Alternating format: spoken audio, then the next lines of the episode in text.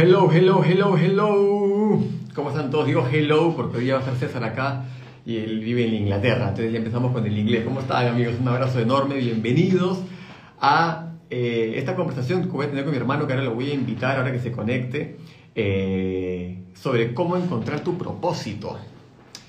Y encontrando tu propósito. Y ahora vamos a hablar un poco con él, vamos a conversarlo. No hemos preparado el tema, que eso es lo, lo lindo. Por eso es una conversación genuina Vamos a ver si estamos en acuerdo o, no. ¿En acuerdo se dice? Sí, perfecto. Bueno, ya lo voy a invitar ahora a César, que ya se está conectando. Un abrazo para todos de todas las ciudades que se conectan. Y vamos a comenzar puntualmente. Así que voy a buscarlo por acá.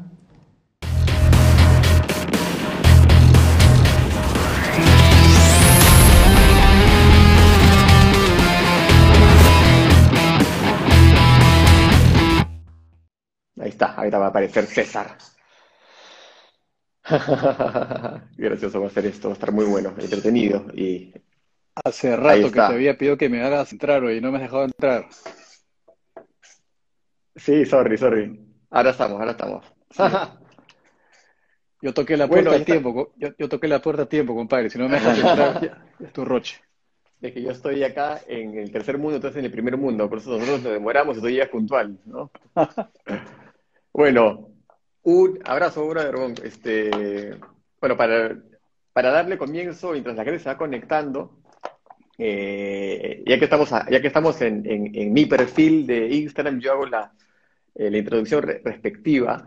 Eh, César es mi hermano, me lleva 10 años. nueve. Tengo nueve años, claro.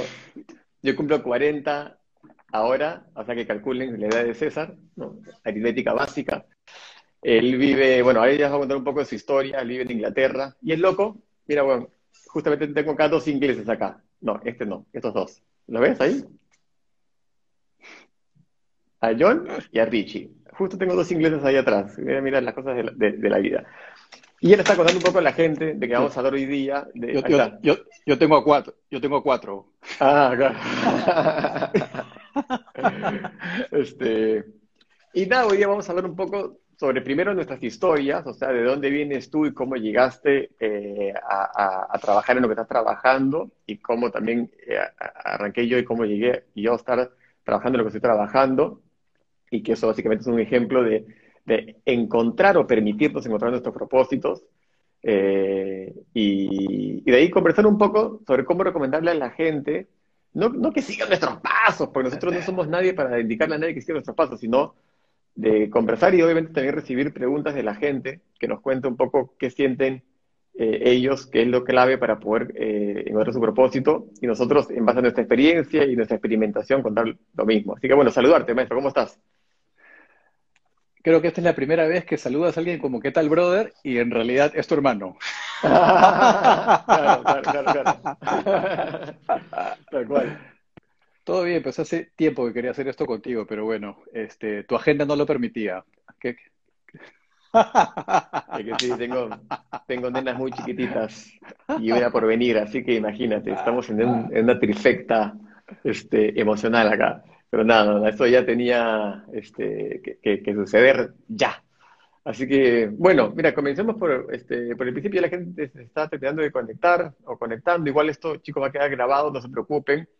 Eh, bueno, empecemos por, por, eh, ti, ¿no? Este, ¿De dónde vienes? A cuéntales de, de, dónde vienes en el mundo profesional, este, adulto, por así decirlo, y cómo terminaste estando donde estás ahora y cómo, cómo fue que te, te, encontraste con este destino, ¿no? A ver, en, menos de dos minutos. Eh, bueno, como tú bien sabes, hice todo el colegio en el Perú, después me fui a estudiar la carrera universitaria eh, a Japón y en negocios internacionales. Estuve después trabajando en el sector de tecnología en el mundo corporativo por unos 18 años más o menos, tanto en Europa como en Latinoamérica y eh, haciendo proyectos en el África, en el Asia, por todas partes. Pero siempre en paralelo estaba yo eh, dedicado a aprender temas de, de, bienestar, cómo mejorar tu bienestar físico, mental y emocional. Y y a medida que fui aprendiendo sobre este tema, me di cuenta de que eh, en realidad lo que eh, más me gustaba hacer era no solamente aprender sobre estos temas de bienestar, sino también comunicarlos, compartirlos, expresarlos. eh, porque empecé a encontrar mucho más satisfacción. Em, me, hacía una persona más plena el poder hacer ese otro lado de lo que antes era un hobby profesional, que ahora es una carrera, ¿no? Y hace ya entonces 10 años que vengo como coach de, vida ejecutiva, como conferencista en temas de, bienestar y como consultor también en temas de bienestar, ¿no? Y minuto 42 segundos, ahí está. y y te hago la pregunta antes de entrar a, lo mío también, ¿no? Este, para ahondar un poco más en eso. Eh, ¿Encontraste este mundo del, bienestar, del desarrollo personal, de, la meditación, de la observación personal, etcétera, etcétera? ¿Y ¿Cómo te encontró ese mundo? ¿Lo buscaste? ¿Te encontró? Porque eso es parte de lo que hoy es tu propósito, tu dharma, ¿no? el concepto de, pero ¿cómo, ¿cómo llegó a ti? ¿O por qué llegó a ti? ¿O, cómo los encontraron? Ya, eh, se puede resumir en una sola palabra, insatisfacción. Sentía, si bien es cierto que me gustaba eh, lo que hacía, eh, no me sentía eh, totalmente satisfecho. no, me, ¿Sabes qué? Voy a, voy, a, voy a, cambiar esa palabra, Eric. No me sentía pleno. ¿okay? Me gustaba lo que hacía, me entretenía, era bueno en lo que hacía, pero no me sentía pleno. Y al no sentirme pleno, me sentía insatisfecho. Y, lo caso a esa emoción, a esa insatisfacción, a esa falta de plenitud.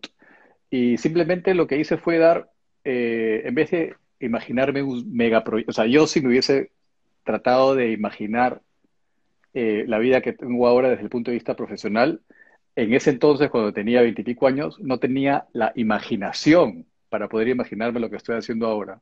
Entonces, simplemente a la hora de, sentir esa, insatisfacción y falta de plenitud, lo que hice fue dar un paso. ¿Cuál fue el paso? Comprarme un libro. ¿No? Y después me compré un segundo libro y después el siguiente paso fue hablar con una persona. Entonces, todo lo que ha pasado en estos últimos 25 años ha sido una suma de pequeños pasitos hacia una dirección en la cual yo sentía que me daba plenitud. Eh, entonces, no es que yo, no es que yo ya tenía diagramado una visión, el plan a 15 años y no y este, todo estructurado, los recursos. No, no, no. Era cuál va a ser el próximo paso.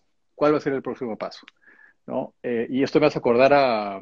Eh, hace, hace poco estaba leyendo eh, la historia de cómo construyeron la muralla china y le preguntaron al ingeniero. Ah, bueno, tú sabes que eso se construyó a lo largo de varios años, ¿no? pero uno de los primeros ingenieros que estaba, empezó a construir la obra, este, sabiendo de la magnitud de la misma, le, le preguntaron, ingeniero, ¿cómo, ¿cómo piensa usted este, construir esta gran muralla? Y el tipo le dijo, un ladrillo, la, un ladrillo a la vez. claro. Y ahí está, pues. Así de sencillo. Y la pregunta de curiosidad que muchos van a tener, ¿cuál fue este primer libro? ¿Te lo acuerdas? Las siete leyes espirituales del éxito, del doctor Deepak Chopra. Claro, claro. Eh, el acceso al campo de potencialidad pura, como dice su primera ley. Exactamente. Cuando, cuando leí esa, esa, frase de que, ¿no? que en el fondo somos eh, una manifestación única de este campo de potencialidad pura, dije, oye, si mi esencia es un campo de potencialidad pura, eso quiere decir de que yo me puedo convertir en lo que yo quiero. ¿no? Si ese es el, si ese es el principio, dije, ah, bueno, pues entonces, me, sentí apoyado en ese aspecto, ¿no? Eh, y después está obviamente la, ley del desapego y la ley de la intención y, ¿no? y ese tipo de cosas. Que, o sea, esa fue, esas fueron las herramientas que me ayudaron a mí eh, a poder eh, hacer lo que más me gusta ahora, ¿no? Que es, como te digo, lo de de ser coach y consultor en el área de bienestar. Y, para todos los que están escuchando, ya al final de la, del live que tengo con Eric, les tengo una sorpresita. ¿ya? Y esa sorpresita se las voy a decir al final. ¿Ya? Pero a todos los que están escuchando, una sorpresita para ayudarlos también a este camino. Ya. Perfecto. Este, bueno, yo les cuento también en resumen, para los que son nuevos de repente a, este pelucón, eh, yo también vengo del mundo corporativo, de hecho, mi segundo trabajo me lo consiguió César en Microsoft, porque es donde él trabajaba, pero circunstancialmente me puso un jefe de esos que te hacen repensar tu vida. yo tengo que agradecerle a ese brother porque ese brother me empujó hacia el emprendimiento. O sea, estos patos, cisnes y laguna que tengo acá, se los agradezco a ese compadre. porque me, dijo, me hizo darme cuenta de que yo no quería vivir en ese mundo, y la presión del mundo corporativo. Entonces, es que para mí, parte, como tú dices, insatisfacción. Mi insatisfacción del mundo corporativo en el que, en el que estuve escuetos siete años era mi incapacidad de manejar el concepto de la obediencia. Eh, el hecho mismo de yo, yo me acuerdo que, porque este fue un, mira, les voy a contar una, una infidencia, ¿ya?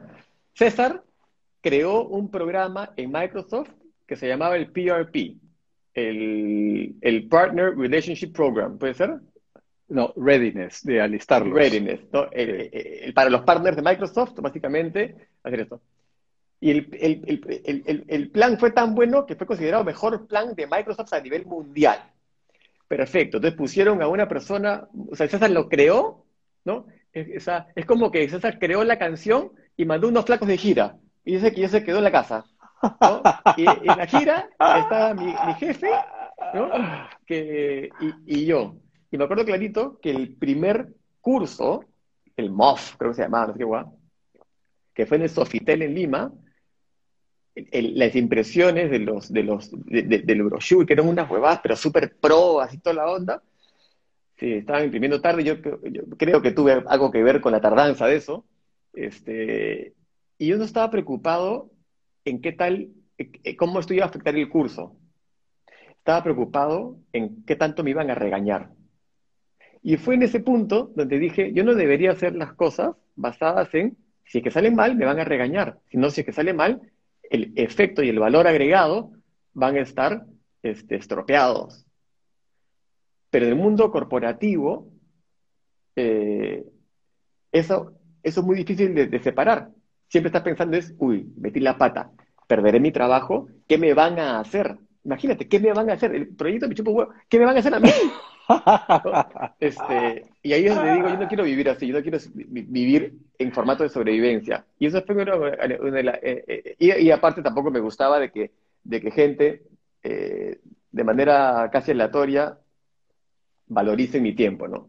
Y yo puedo decir, acabo de estudiar, es como tú dices, ¿no? Tú puedes haber dicho, yo estudié una maestría en Japón, en negocios internacionales, y estudié en Estados Unidos, he trabajado en, en, en- en tres continentes, toda la onda, pero si tú entras a trabajar como este, cajero al banco Interbank, te van a decir, mi amor, te felicito, mi amor. Y también eres astronauta, ay, me lo como, pero acá dice que tengo que pagar 200 dólares. Entonces, la valorización está puesta por el sistema, ¿no? Este, laboral, no por tu valor personal. Entonces, eso también me ha sido una distorsión y así es como que siete años después colapso, bueno, mucha gente conoce la historia, me encuentra esta alocada, melodramática y muchas veces exagerada eh, eh, emprendimiento de las redes de mercadeo.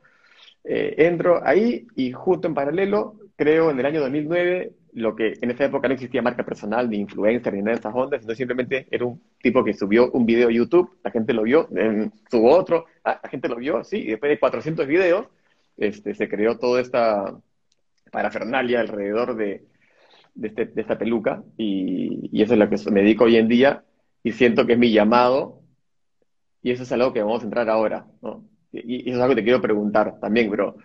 Yo siento que es mi llamado porque se me es natural porque no me cuesta hacerlo todos los días y no es un, eh, no es como que, ah, o sea, que es lo que la mayoría de gente le pasa. Y no solamente en el mundo del empleo, ¿ah? sino también en el mundo este, del emprendimiento. Gente que emprendió de repente una, por decir cualquier cosa, ¿no? Una fábrica de clavos y de repente no es que le apasionan los clavos, es encontró una oportunidad de negocio, pero no es su pasión, no es su dharma, no es su propósito. Entonces, ahora te hago la pregunta a ti para ver cómo ah, entremos ya en tema, ¿no? Encontrar tu propósito tú, eh, ¿cómo ha sido tu confirmación de que lo que estás haciendo como coach de bienestar, primero define qué es coach de bienestar o bienestar, dijiste también coach de bienestar ejecutivo. Este, define de repente un poco eso para la gente que no lo conoce y tú sientes que ese es tu propósito, lo que has venido a hacer al planeta Tierra, o sea, para lo que el universo te puso acá en esta encarnación, no sé. A ver, vamos a empezar con las definiciones, tú que bien me conoces. Primero que nada, ¿qué significa bienestar?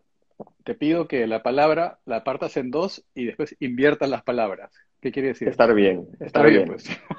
y, el, y el coach es una persona, ya, al menos desde cómo yo veo el coaching, que ayuda a otras personas a que se trasladen de un punto A a un punto B, ¿no? ya sea en su desarrollo personal, en su desarrollo profesional o, en ambas cosas.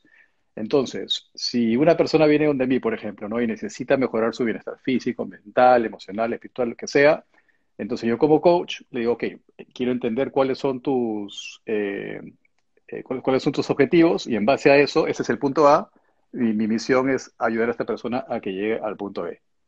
Así de sencillo, ¿no? Y el punto B siempre es estar bien, ya sea en el trabajo, en la casa, físicamente, mentalmente o emocionalmente. Eh, consultor es porque también lo hago con empresas, ¿no? Pero no lo hago, o sea, me piden que les diseñe las estrategias para mejorar el bienestar de, la población eh, que, pertenece a la compañía, ¿no? Eh, y después, obviamente, tú sabes que doy conferencias, ese tipo de cosas. Y ahora, obviamente, tengo un portal en línea que es el, eh, se llama cesarcirculointerno.com, donde todos los webinars, entrevistas, sesiones, todo está metido ahí, ¿no? Porque ahora que ya no se puede viajar tanto, eh, todo lo, he digitalizado. Y la pregunta es, ¿cómo sé si es que es lo que ah, he venido a hacer? Para mí es bastante sencillo. Y esto no solamente lo aplico para mí, sino para, esto lo puede aplicar cualquier persona. Cuando empiezas a trabajar en el día ¿no? Y de repente te das cuenta que ya son las 4 de la tarde y no sabes a dónde se fue el tiempo. O sea, cuando pierdes noción del tiempo cuando estás haciendo lo que estás haciendo, ese es un excelente indicador de que estás haciendo algo que está alineado con tu propósito. cuando pierdes la noción del tiempo, ¿no? Eh, a veces me pasa que es, eh, pienso que es martes y es jueves, ¿no? Es, ese tipo de cosas. No solamente me pasa con la, con la hora, sino con los días. Eh, y ahora más aún cuando estamos en casa, que al, menos cuando viajaba tenía la referencia de qué día tenía que ir a dónde, pero ahora he perdido tal referencia con eso, ¿no? Eh, y en segundo lugar, es nuevamente, volviendo a lo que te dije inicialmente, Eric, ¿no? Esa sensación de plenitud.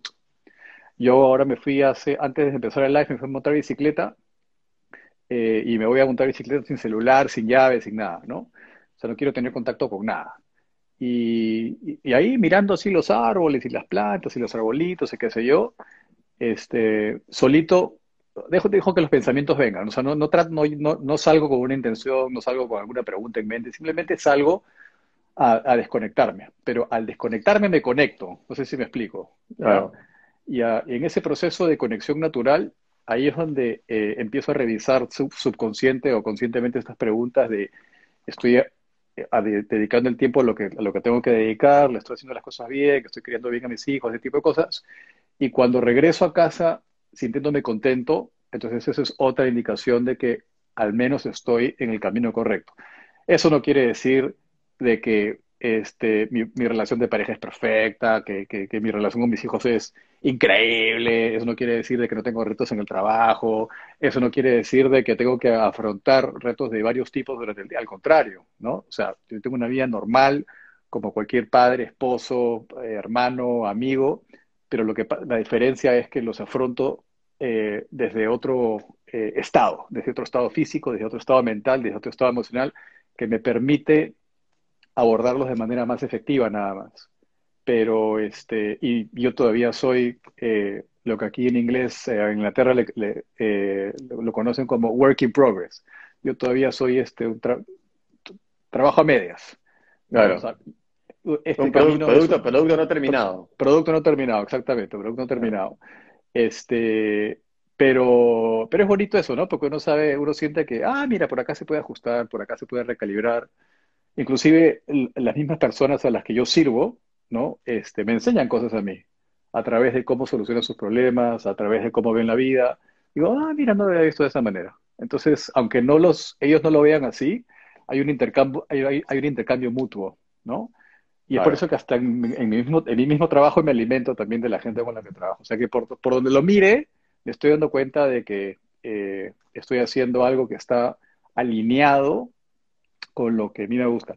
Y antes de una cosita más, eh, que sí es bastante importante también mencionarlo, Eric, que hay veces que la gente dice, no, ¿cuál es mi propósito en la vida? ¿no? Y la, pregunta es incorrecta, porque cuando dices cuál es mi propósito en la vida, estás asumiendo que es uno nomás. Claro. Entonces hay gente, hay gente que dice, Ay, mi propósito en la vida es este, ¿no?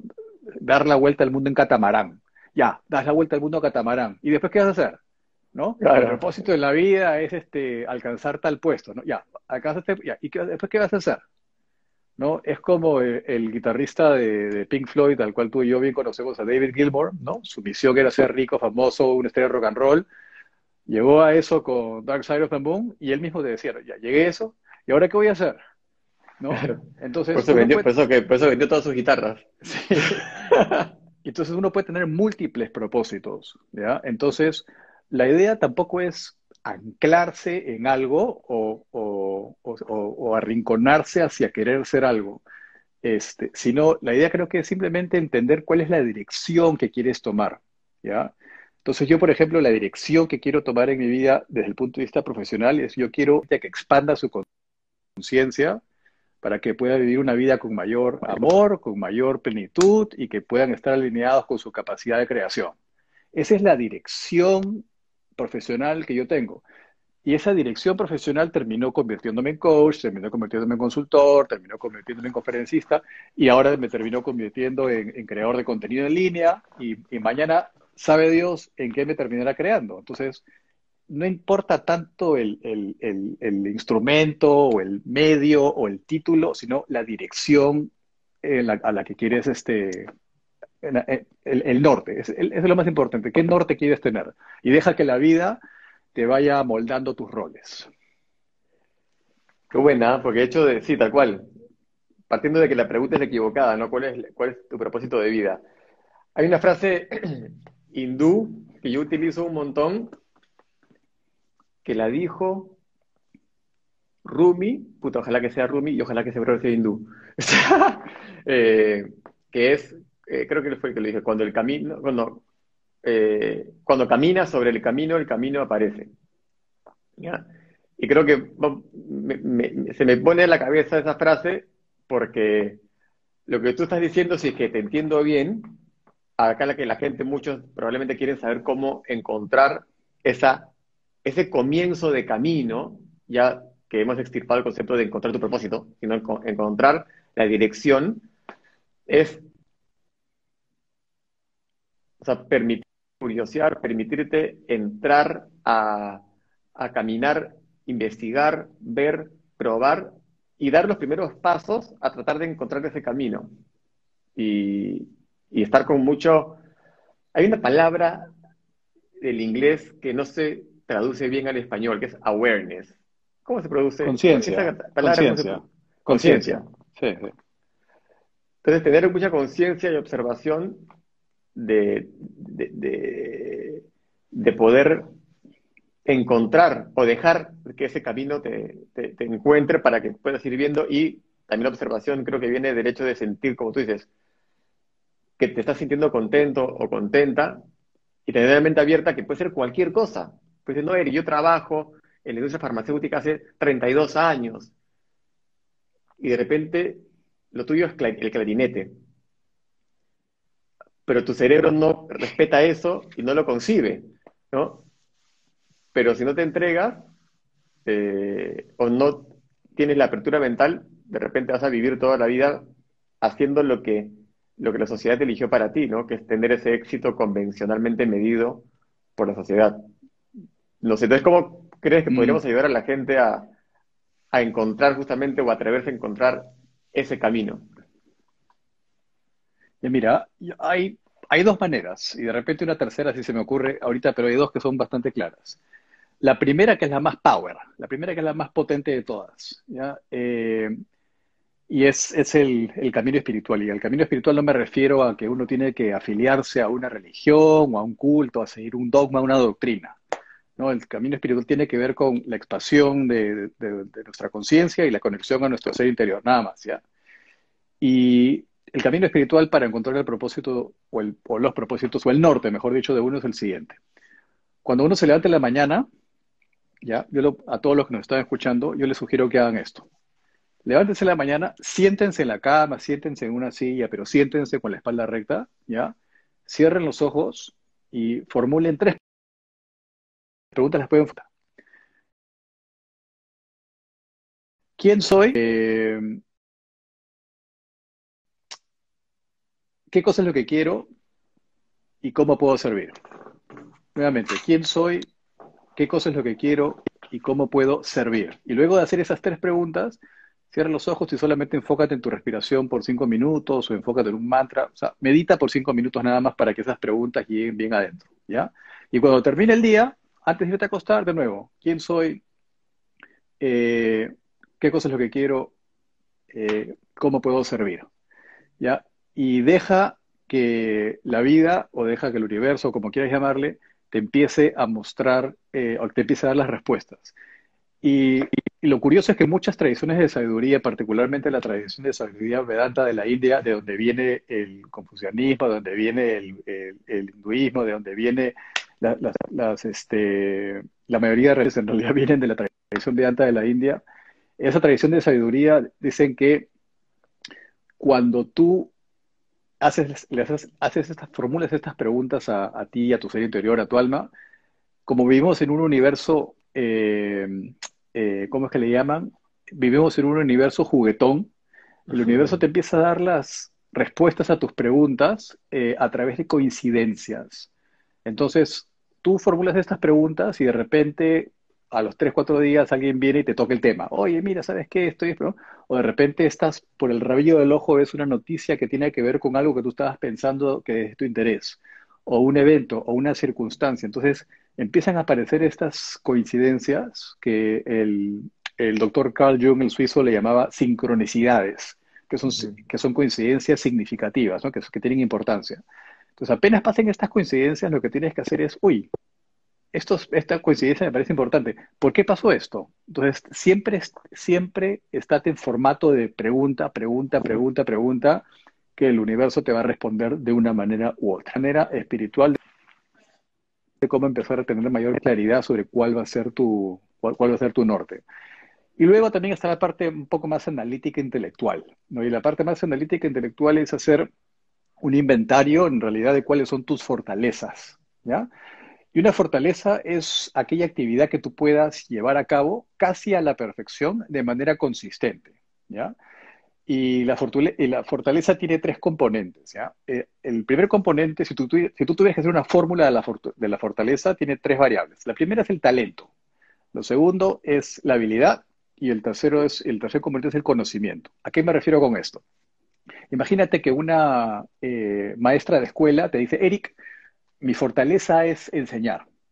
Y entonces ahí tú vas a hacer el análisis. A ver, a ver, vamos a ver. Tú para ser maestra, obviamente necesitas el conocimiento, necesitas saber matemática, geografía, historia para poder enseñar. Perfecto.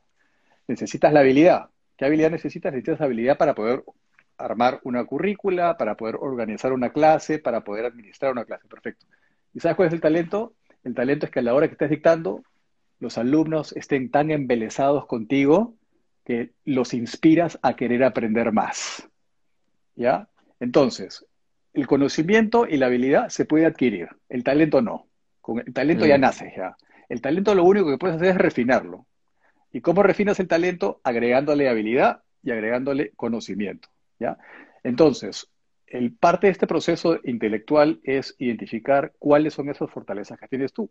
Y hoy en día existen herramientas, inclusive en línea, bastante buenas. Eh, una en particular que es la de la, que ofrece Gallup, la empresa, la consultora Gallup, G-A-L-L-U-P, que si uno coloca en Google Gallup Fortalezas, entra eh, y puede hacer un test en línea que creo que vale 18 dólares, creo que sé yo, y es una herramienta muy, muy buena que luego de un examen de 30 o 40 minutos que uno toma en, línea, uno puede determinar, eh, al, menos en esa primera capa, cuáles son las fortalezas que uno tiene como, eh, como persona. De las 35 creo que, que tienen en su base de datos.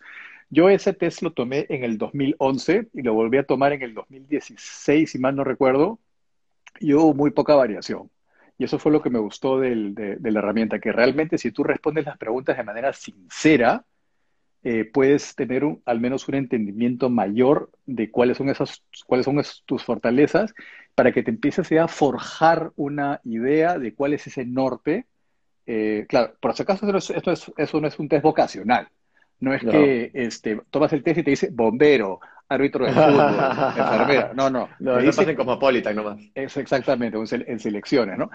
Entonces simplemente te, te- te dice cuáles son esas áreas, ¿ya? Eh, donde tú eh, puedes destacar más, ¿no? En términos de eh, eh, como, como fortaleza. Y después como, eh, el, el rol ya uno lo puede identificar después. El rol es lo de menos. El tema es entender qué información puedo yo tener para indicarme cuál es ese, ese norte. Entonces te acabo de dar, como te digo, la parte espiritual y la parte un poco ya más analítica práctica, ¿no?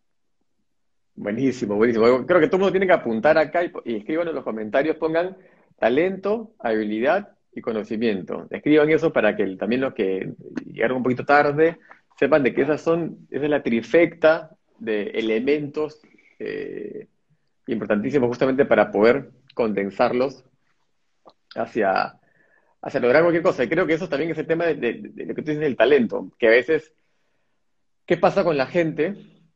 pregunta abierta, que quiere hacer algo porque le gusta. Ya dice que yo me muero de ganas, por ejemplo, de ser piloto de Fórmula 1, por decir algo loco, ¿no? Y tienes el conocimiento de todo lo que se tiene que hacer, tienes ciertas habilidades, ¿no? Que te ponen en el auto y no pasa, no haces ridículo, pero el talento es lo que te diferencia de los grandes, por así decirlo, ¿no? Ese, talento que tú dices, estos, magos, o estas magas, que dices, "Puta, esto de acá es increíble. ¿Qué pasa cuando hay alguien que encuentra algo que lo llena y le genera plenitud, pero no es naturalmente bueno, no es su talento, y la pasa mal en el intento? ¿Debería soltarlo o seguir haciéndolo? Es una buena pregunta. Mira, yo creo que uno tiene que estar muy atento eh, a su intuición y uno tiene, uno tiene que estar muy atento a sus emociones también. Porque no, es- no hay una, no hay una respuesta sencilla y, simple, ¿no? Porque no por el primer, o sea, si yo, por ejemplo, ya te digo, que a mí me encanta el tema del bienestar, si mi primera charla me hubiese ido mal y me hubiesen dado eh, malos comentarios y, la persona me dice, ¿sabes qué? Mira, en realidad no fue tan bien, no te voy a volver a contratar. Entonces, no porque tengo una mala experiencia, eso quiere decir de que eh, me tiene que descarrilar de, lo que yo realmente quiero. Entonces, uno tiene que saber discernir, ¿no? Cuando tiene la experiencia es, ¿esto pasó porque no me preparé bien? ¿O esto pasó porque realmente me estoy dando cuenta de que esto no me gusta?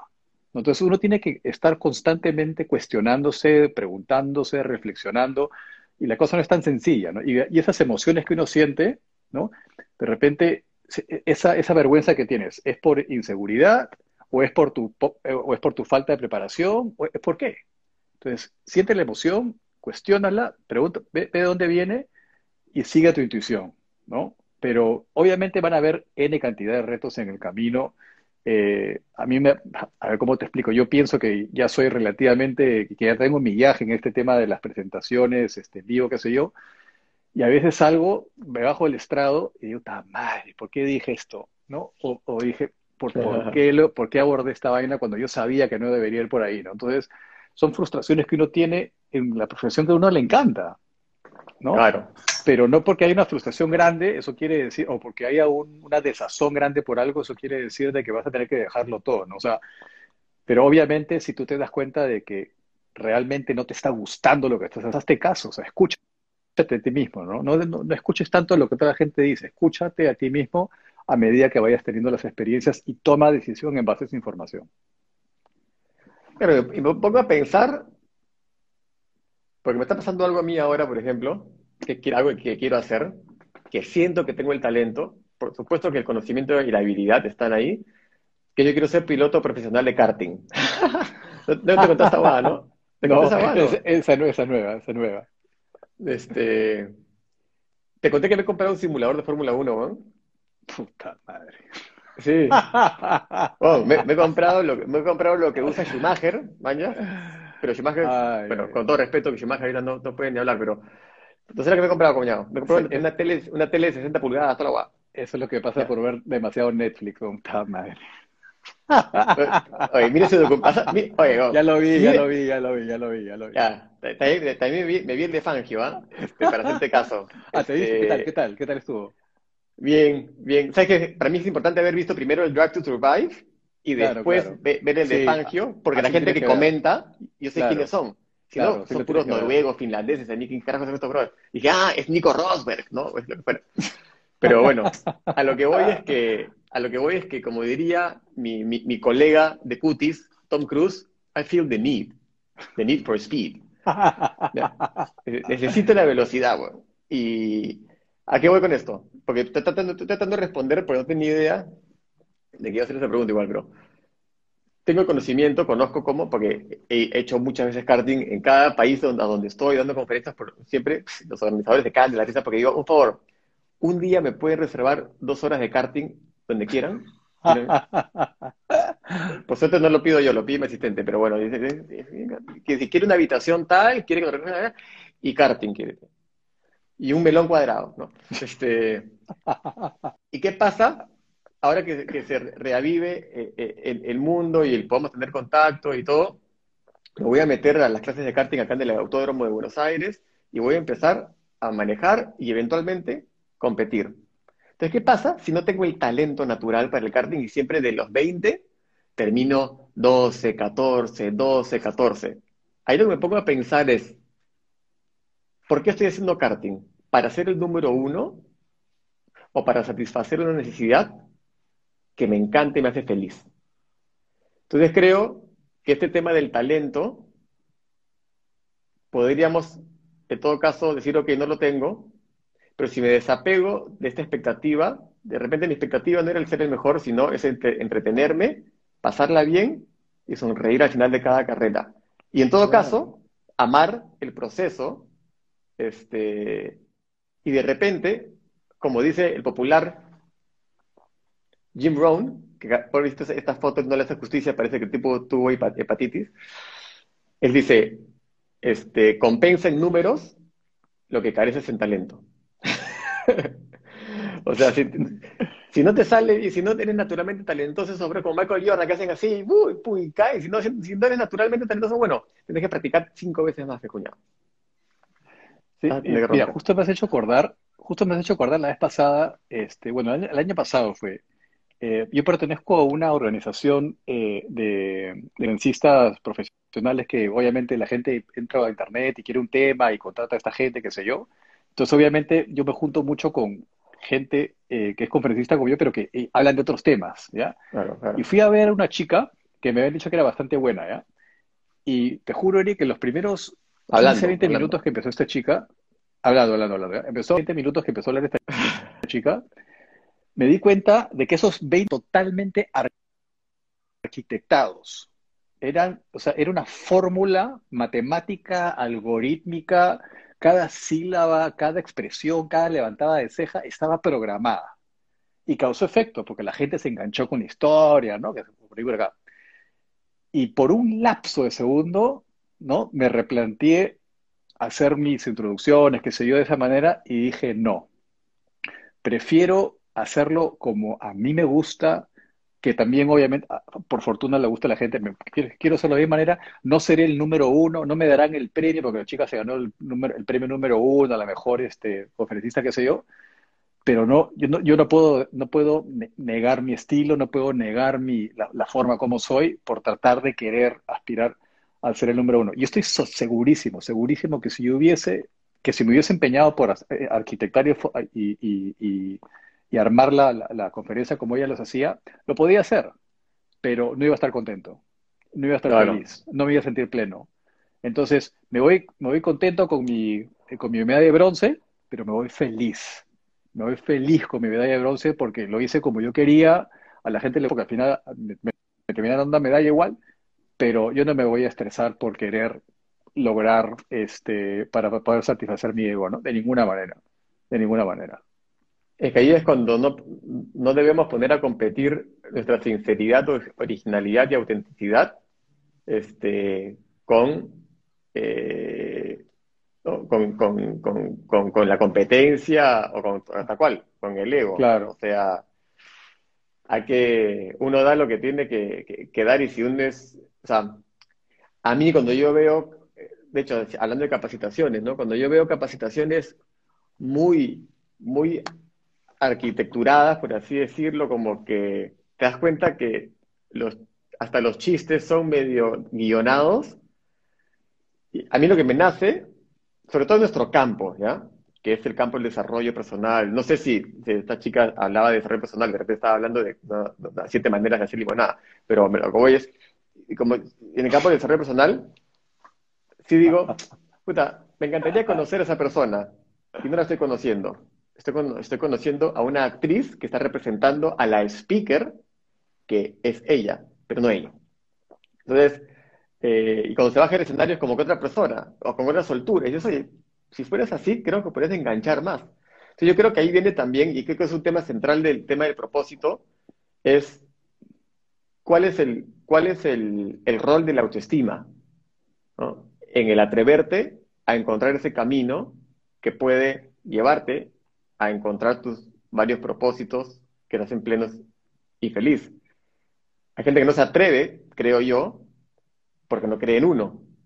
Ah. Eh, y dicen, no, yo no me atrevo porque imagínate. Y ahí entran las variables que cuando uno tiene baja autoestima, abre la compuerta al que dirán de los amigos, la familia, la pues. sociedad, etcétera. Pero si tú crees en, eh, eh, en uno, porque ojo, tanto tú como yo hemos recibido la crítica de haber salido de la filita de la sociedad corporativa, porque a nosotros nos iba bien en nuestro mundo corporativo, y ahora hablamos de meditación y, de lograr en la vida.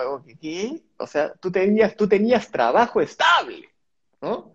Este, o, más que trabajo estable, el subtexto de eso es, tú estabas en algo que yo entendía. este, y era como no lo entiendo, me jode. Y como me jode, te voy a putear. Regresa a la cola. Oye, ya, acabas. ¿Ah? No, dale, dale, dale. Termina, lo, que, lo, que, querías decir. Yo, ya acabé, pero ¿qué ibas a decir? ¿Ibas a hablar de mi vieja? No, no, que. No, no, no. No, no, no, no, no, no, mejor no hablo de ella porque quiero que me reciban en diciembre, si es que se abren las fronteras. Pero en fin, este, de paso me la quiero traer a, acá en Inglaterra ahora que apenas ahora la traigo primero. Para que se... Entiende, ya, ya, ¿qué importa? Voy, a entrar, eso, lo comenzamos después. Voy a entrar a despegar.com ahorita, yo, yo, te voy a ganar. Ya. tengo más talento para, para este, comprar pasajes. No. a ver, dijiste una palabra importantísima, que es el autoestima, ¿ya? Y la autoestima obviamente es esa evaluación que hacemos de nosotros mismos, ¿no? Ya sea negativa o ya sea positiva. Eh, y mucho tiene que ver eh, el, lente con el que eh, somos percibidos, ¿no? Que, está mal, pero en fin. El tema es el siguiente, no te puedes imaginar la cantidad de gente, y, te digo de todo nivel, Erika, desde gente que de repente recién está aprendiendo a hablar en público, a, manejar, reuniones, hasta ejecutivos que vienen y me dicen, oye, ¿sabes qué? Tengo un tema de, hablar en público, ¿no? Y el tema, y, una de las razones por las cuales se sienten incómodos, ¿ya? es porque sienten que van a ser juzgados por las personas que, que están, este, que lo están escuchando y que los van a eh, juzgar como, malo, bueno, mediocre, qué sé yo. Entonces, y con este pequeño consejito que está también ligado un poco al tema del propósito, ya con este pequeño replanteamiento no te puedes imaginar cómo los ayuda a poder afrontar este tipo de situaciones en las que potencialmente pueden ser juzgados por otro, ¿no? Y les digo, mira, cuando vayas a, dar tu presentación o cuando vayas a, hacer tu reunión, ¿ya? En vez de estar pensando, en vez de entrar a esa reunión o a, dar esa presentación pensando en, qué van a decir de mí, entra a esta presentación o a esta reunión pensando en cómo puedo servirlos a ellos el día de hoy. ¿Qué puedo decirles a ellos que lo que los vaya a ayudar a entender mejor, que los vaya a informar mejor, porque si yo estoy hablando es porque yo sé un poquito más de lo que ellos saben en ese momento. Entonces, lo que yo voy a hacer es llegar y básicamente con la intención de decir, ok, míralos a los ojos y, y, así en tu mente di, hoy día yo te voy a servir a ti, hoy día yo te voy a servir a ti, ¿ya? Y te voy a servir con lo que te voy a decir. Entonces, cuando ya te replanteas esa, esa situación de esa manera, entonces estás entrando con una mentalidad de servicio y no estás entrando con una mentalidad, ay Dios mío, ¿qué van a decir? Que no me arreglé el pelo, que, no, que seguro que me voy a trabar acá, que puedo trabar acá. Y solamente con ese pequeño giro nada más, logra, es, e, es alucinante. Mira, ¿cómo te explico? Te, te, voy a contar esto, esto pasó hace cuatro meses. eh, estaba eh, entrenando a un grupo de chicas en el banco de, en el Banco of acá en Londres, eh, para que ellas dieran una capacitación, ¿ya? Entonces le dije a una chica, ¿sabes qué? Bueno, te vas a tener que parar en el estrado y vas a decir, no, no, no, no, tú no entiendes, me dice. Yo no me paro en un estrado hace 15 años. Y le digo, ¿por qué? Porque hace 15 años me paré en un estrado, hice una presentación y vino mi jefa y me dijo que había sido lo peor que había visto en su vida y yo juré nunca más subirme un estrado. Tengo un trauma, he ido terapia cinco años y hasta ahora no lo resuelvo. O sea que yo no voy a subirme a ese estrado. Tenía una semana para trabajar con ella. Ya le dije, mira, ok, este, vas a dar la presentación para agarrada de la mesa. Había una mesa, que, Claro. en ahí donde está, te, vas a agarrar de la mesa que se va a hacer tu barco. ¿ya? Ahí te vas- si quieres dar la, la primera presentación de hoy día, dale agarrada del- del- del- del- de la mesa. La segunda te vas a parar al costado del escenario. La tercera te vas a parar un poquito más al medio, pero abajo. Y la cuarta, que es el último día, te vas a parar en el medio. ¿Ya? Y yo lo único que te voy a pedir es que apliques esta cuestión de que todo lo que te he enseñado durante el mes que hemos estado juntas, ¿ya? Esa información solamente no la sabes tú y no la saben ellos, ¿ya? Y ellos están viniendo a esta reunión porque quieren mejorar su bienestar físico, personal, y tú tienes esa información. O sea que sería irresponsable de tu parte el no compartir esa información con esta gente que ha venido a escuchar lo que tú tienes que decir, porque lo que tú vas a decir les va a servir a ellos para mejorar la relación con sus parejas, para mejorar su capacidad en el trabajo, para que se sientan mejor, para que puedan dormir mejor. O sea, no seas irresponsable, ¿ya? Anda a servir. Y entonces cuando entró con la, cuando, cuando se metió en el chip, estoy acá para compartir información que les va a ayudar, poquito a poquito se empezó a acercar. Y el último día, no te miento, la grabé, le tomé fotos, ¿ya? Ella en el escenario estirando los brazos, haciendo, haciendo muecas, ¿no? O sea, siendo ella misma, ¿no? Y después le mostré las, ¿cómo se llama? El feedback de la gente. Dije, mira, cinco años de terapia en una semana, ¿no? Claro. Solamente, solamente con el chip este de quiero ser una capacidad de servir. Por eso, que cuando a la gente que nos está escuchando, que cuando están tratando, cuando uno está tratando de encontrar su propósito, eso es súper importante, ¿no? Es qué cosa es lo que quiero, formularse esas preguntas día y noche, qué cosa es lo que quiero, este, quién soy yo, qué cosa es lo que quiero y cómo puedo servir, ¿no? Y al, al, al toque dices la palabra servir, el universo como se pone las pilas, ah, ya, recién te pone las pilas, ahora, ahora entendiste que el tema es servir. Perfecto, aquí te voy mandando las, las señales. Acá, toma, toma, toma, toma. Pero esa es la, esa es la mentalidad que uno tiene que tener, mentalidad de servicio. Y deja que las cosas empiecen a venir. Sorry la, la, la, la explicación un poco extensa de esta vaina, pero tocaste el tema de autoestima y, y encajaba perfecto con lo que estábamos hablando. No, no, no, y es crucial, es crucial dejarlo tan, tan, claro para justamente las personas que vayan a, intentar o se sientan inspirados después de la transmisión. Bueno, y esto va a quedar grabado también, ya lo van a encontrar en YouTube, en todas nuestras redes sociales. En encontrar ese camino, en sentirse un poco más afianzados en la posibilidad de encontrar ese camino y de repente pivotear. Y creo que estamos en un momento mundial diseñado para el pivotear. ¿no? O sea, acá es cuando la gente se está cuestionando tantas, tantas cosas, han visto la fragilidad de parte del ecosistema que han autocreado para sus vidas, de temas de empleo, temas de trabajo, temas de la industria donde están ubicados trabajando, si están emprendiendo, etcétera. Y es un buen punto para, ese es un punto crucial donde el mundo nos está invitando a, a, a ponerle direccional, como dicen acá, el guiño, no sé por qué carajo el guiño, pero acá la direccional, para ver si volteamos a otro lado y tener el coraje predicado sobre la autoestima para poder atreverse, ¿no? Y dar ese salto de, de fe lleno de curiosidad y, y, y autoobservación. Y hablando de observación, mientras negociábamos cómo íbamos a romper las fronteras con, con, con mi madre, nuestra madre, acá nos escribe, está, Betsy está acá. Para los que no saben quién es Betsy, Betsy es nuestra hermana, Betsy es nuestra hermana mayor, ¿Está acá? eh, No y está acá y pone, mi mamá está viendo. O sea que espérate, o me voy a esperar también una llamada. Te has puesto el video que voy a decir cuando termine la transmisión, es, es Eric. Porque como Primero, te decía, que nada, no, Eric, nos va a explicar cómo debíamos haber hablado. Como te decía, yo soy lo que soy por mi mamá, como te lo dije el- No, Mamita mi mamá, querida. Mamita querida. Un beso más. También está David. Yo te mando dos, mamá. Yo te mando dos, mamá. Yo te mando tres. Mira, yo te Yo mando, yo te mando- yo te- yo te mando una señal. Yo te mando una señal, te cagué. Yo te amo más. Y, y late mi señal. Nada, cagado. No, mi mamá me va a decir, me va a llamar por teléfono, me va a decir, "Ey, qué- qué interesante, pero ¿ya viste qué lindo te quedaría el pelo corto? Eso ha sido, ella ha sido la forjadora de mi autoestima. Ustedes saben, acá les cuento una infidencia de que mi madre en las clásicas parrilladas gamio en la casa, este, me decía, este, me decía, a ver, a ver, a ver, a toda la familia, me volteaba la cara así y me ponía la mano así. Qué lindo le quedaría si le opero la nariz. Yo se lo pago, pero el imbécil no quiere. Yo tenía 13.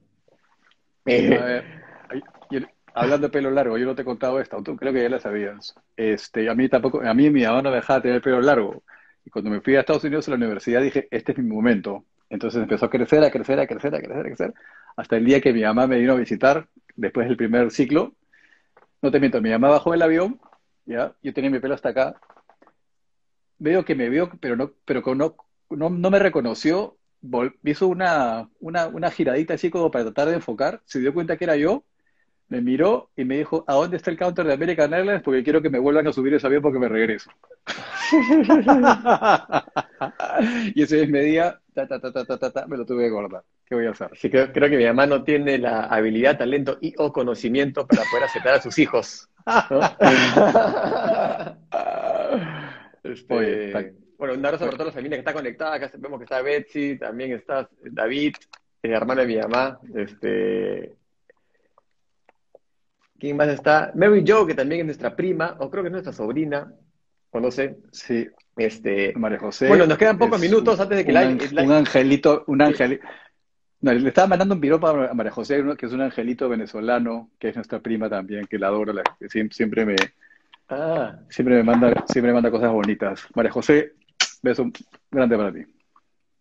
ah, buenísimo. Ya. Este, bueno, queda, nada, antes de que nos vote eh, Instagram, ha estado bastante entretenido. Este, tú tenías un, un, di- ahí amenazaste con un regalo, este, Sí, pues. que- que me parece que, que, Ya, que- el- me, que me incluye.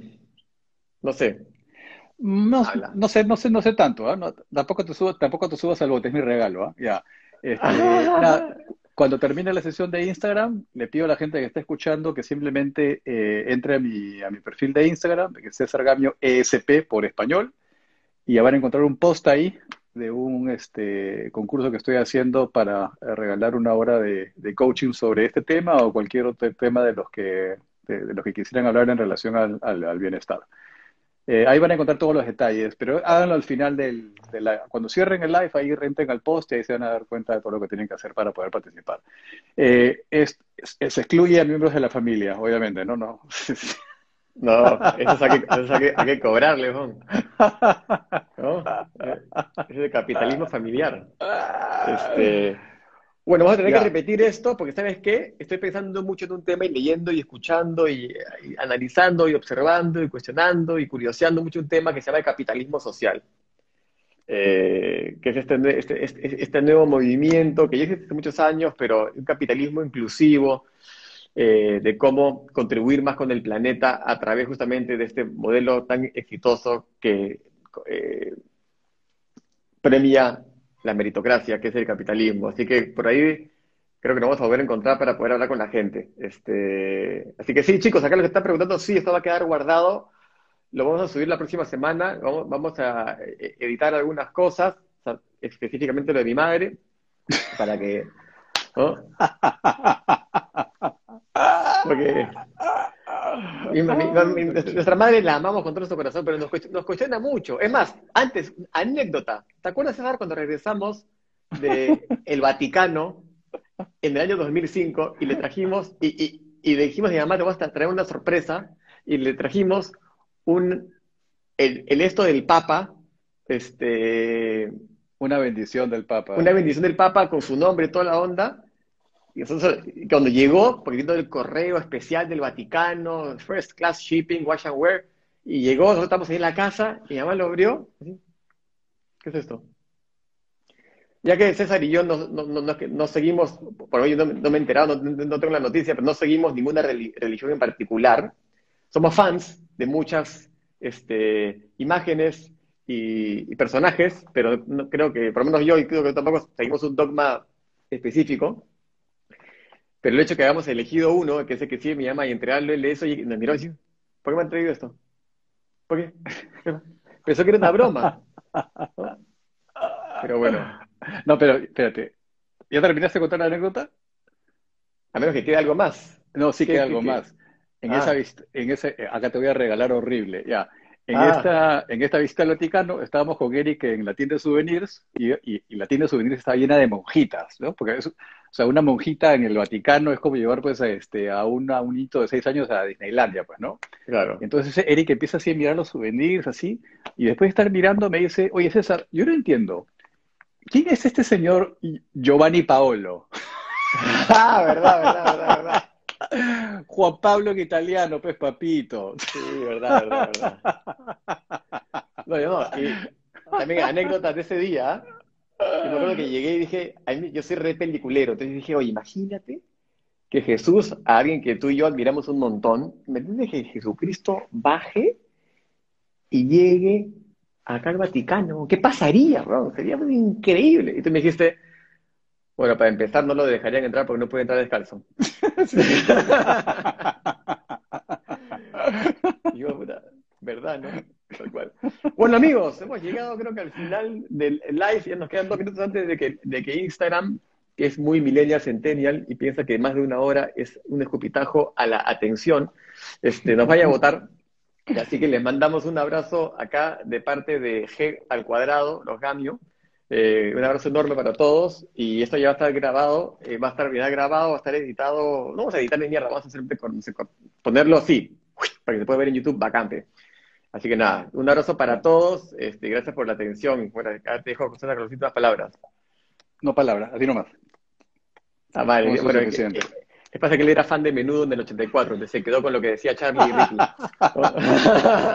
No, Xavier, Xavier, Xavier. Xavier, Xavier. Sí. Bueno, Bueno, mis Ya, amigos, un abrazo enorme. ¿Ah? Y no, se- no se olviden de entrar al- a, a mi post para que participen del concurso, ¿ah? A ver si se ganan una hora, de, una hora de coaching, ¿ya? Listo. Un gusto verte hoy. Chao, fa. ¿Ya? Cuídense. Ciao. Ciao.